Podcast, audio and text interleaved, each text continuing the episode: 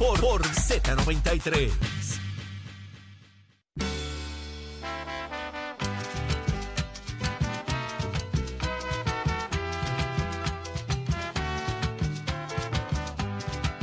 Tienen la colegiación al día.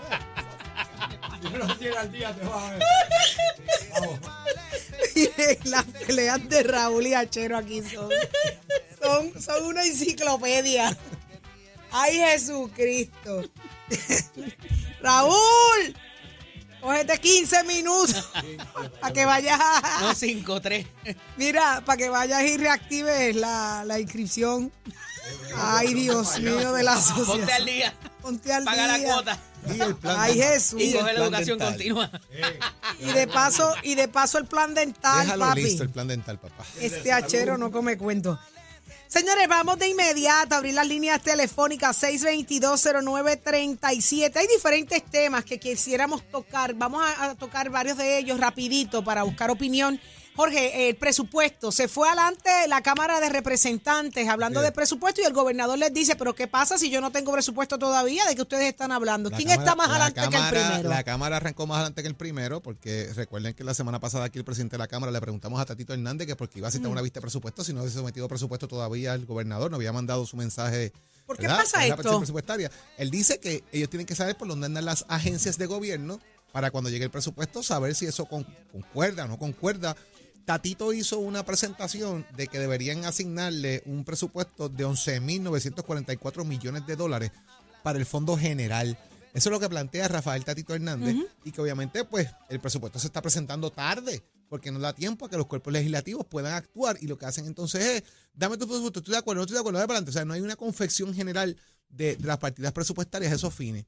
Hace, hace, entonces, cuando uno va a la Constitución de Puerto Rico, que es la parte, ¿verdad?, que uno tiene que mirar sobre el tema del presupuesto, la sección 4 de eh, la Constitución, específicamente en el artículo 4, sección 4, dice específicamente, eh, el gobernador tiene que presentar a la Asamblea Legislativa al comienzo de cada sesión ordinaria un mensaje sobre la situación de Estado y someter además un informe sobre las condiciones del Tesoro de Puerto Rico y los desembolsos propuestos para el año económico siguiente. Eso es lo que dice la Constitución, él no dice más nada. La pregunta es, ¿cuándo o cómo uno define lo que es el inicio de sesión? En este caso, porque aquí hubo un presupuesto que se presentó en mayo y la sesión se acaba en junio. Entonces tenemos la Junta de Supervisión Fiscal de por medio, que al fin y al cabo tú tienes que tener un presupuesto que la Junta vale, que la Junta pueda valer y que esté de acuerdo con ese presupuesto. Así que este, esto que está haciendo la Cámara, ¿verdad? En, en gran medida es interesante para ir adelantando el tema. eh, y obviamente las agencias del gobierno comparecieron a la citación que hizo el- el- la, la- la Comisión de Hacienda Saudi y Eddie, que es la parte interesante. O sea, más allá del gobernador decir, mira, que yo no estoy ready, las agencias comparecieron y significa que las agencias están listas para atender el tema de presupuesto. Eh, estuvo la oficina de gerencia y presupuesto, Juan Carlos Blanco, también estuvo el secretario de Hacienda, Francisco Párez, y la subdirectora de la Autoridad Financi- de- Financiera de la Agencia Fiscal de AFAF, Nelson Pérez, todos indicando que la creación del presupuesto se está trabajando acorde con el calendario dispuesto por la Junta de Supervisión Fiscal. Por eso determinan, pues, si el calendario es este, yo no tengo que adelantarme. Así que por ahí va el tiro. Interesante. Vamos para atrás. Eh, aquí hay una demarcación antes de promesa y después de promesa, inclusive para lo que es la cuestión presupuestaria. Por disposición constitucional, estos procesos se comienzan en la Cámara de Representantes por las disposiciones que acaba de leer Jorge.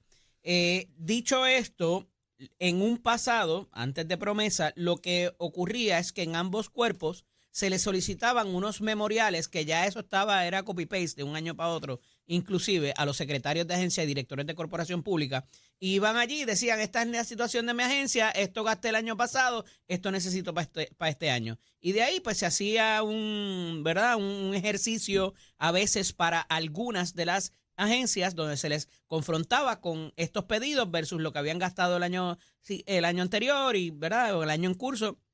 Y así se llevaba la situación. Una vez ocurre promesa, ya aquí hay una tercera exigencia por parte de la Junta de Supervisión Fiscal, también selectiva. Ellos escogen uno que otro poster child y van y dicen, déjame ver aquí y estos movimientos. Y ayer no fue la excepción. Ayer el poster child fue la Autoridad de Energía Eléctrica que para prevenir lo que pasó con Luma, con los empleados de Luma, ahora se va a trabajar con los empleados que pasan a genera y cómo se va a hacer ese cambio y cómo se va a presupuestar para propósitos de esos empleados que van a seguir en nómina.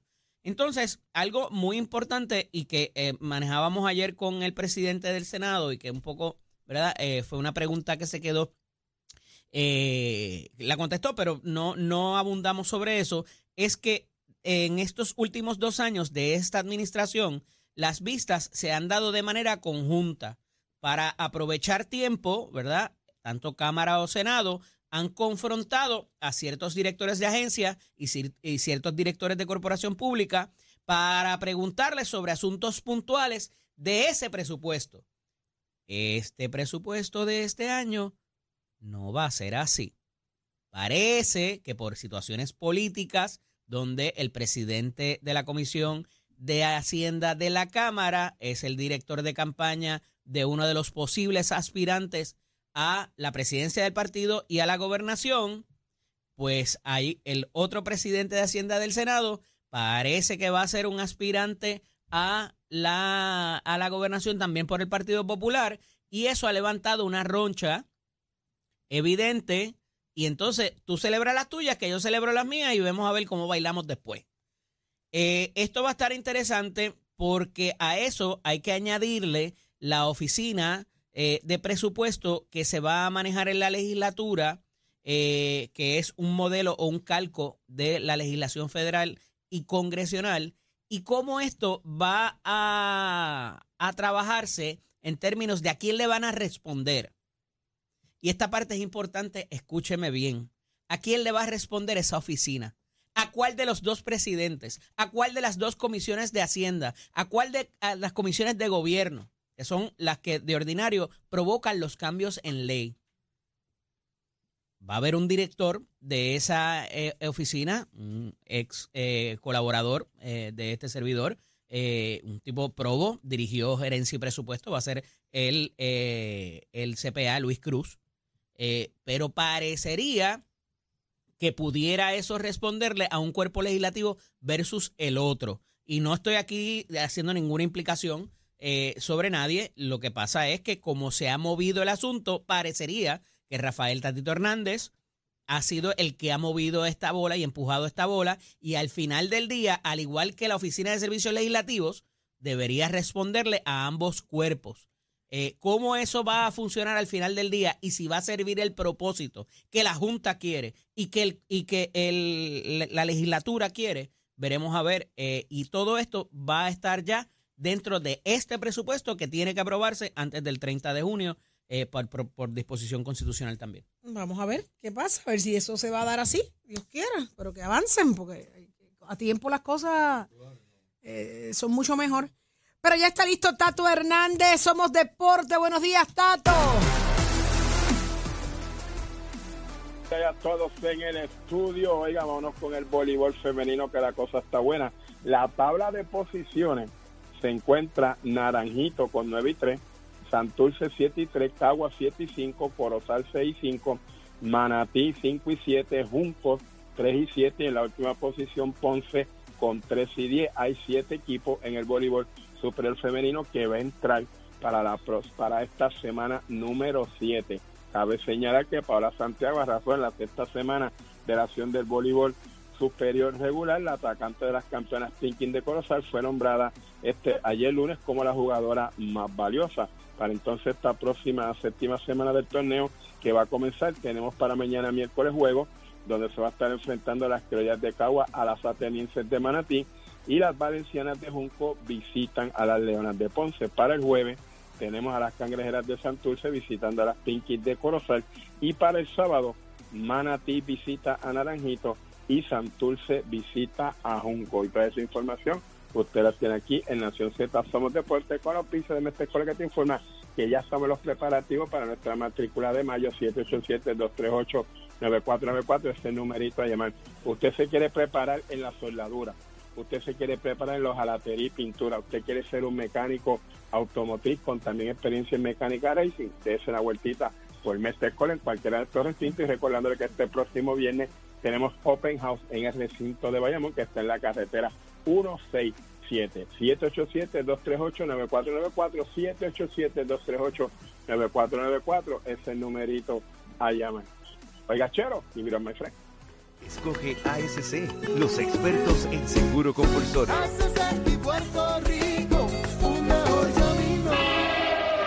Buenos días, Puerto Rico. Soy Manuel Pacheco Rivera con la información sobre el tránsito.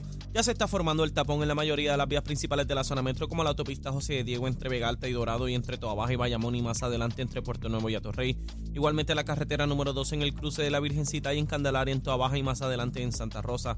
La PR5, la 164 y la 167 desde Naranjito, así como algunos tramos de la PR5, la 167 y la 199 en Bayamón. Además, la avenida Lomas Verdes entre la American Military Academy y la avenida Santa Ana, la 165 entre Cataño y Guaynabo, en la intersección con la PR22, así como el expreso Valdoriotti de Castro desde la confluencia con la ruta 66 hasta el área del aeropuerto y más adelante cerca de la entrada al túnel Minillas en Santurce. El ramal 8 y la avenida 65 de Infantería en Carolina, así como el expreso de Trujillo en dirección a Río Piedras. La autopista Luisa Ferré entre Montelledra y la zona del Centro Médico y más al sur en Caguas y la 30 entre Juncos y Gurao. Ahora pasamos al informe del tiempo.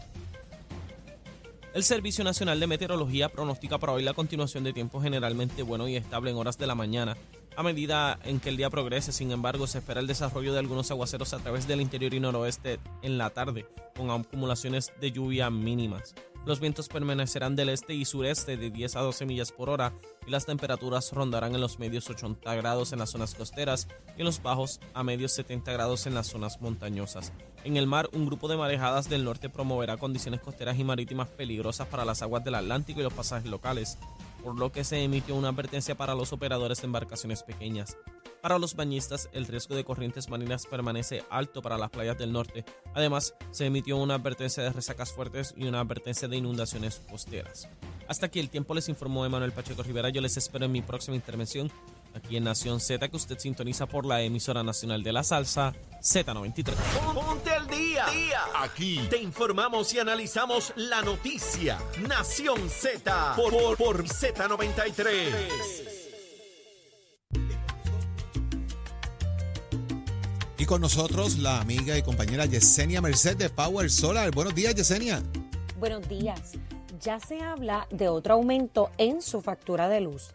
La pregunta es, ¿aún no has hecho el cambio a energía renovable? Pues con Power Solar siempre sales ganando. Instalamos tu sistema 30 días después del cierre de tu compra para que te puedas despedir de los apagones y los aumentos con un equipo lleno de energía, innovación, tecnología, poder y seguridad. Con Power Solar siempre ganas. Cero pagos por tres meses luego de la instalación. Y ahora, con la compra de una EcoFlow Delta, o Delta Pro, te obsequiamos un EcoFlow Cover Bag exclusivamente para las baterías. Pero no se queda ahí. Al adquirir una de nuestras placas solares de 120 watts o 400 watts, obtienes un 50% de descuento. Comunícate hoy con nuestros expertos en energía renovable llamándonos al 787-331-1000, 787-331-1000 o accede a yoquieropowersolar.com. Ahí la escuchaste, Puerto Rico, 787-331-1000, Power Solar. Gracias, Yesenia. Próximo, no te despegues de Nación Z. Próximo. Y estarán listos para impugnar la decisión de no a las alianzas de partido. ¿Qué tiene que decir a esto María de Lourdes Santiago, la senadora del Partido Independentista? Te enteras solo aquí en Nación Z. Llévatelo, che.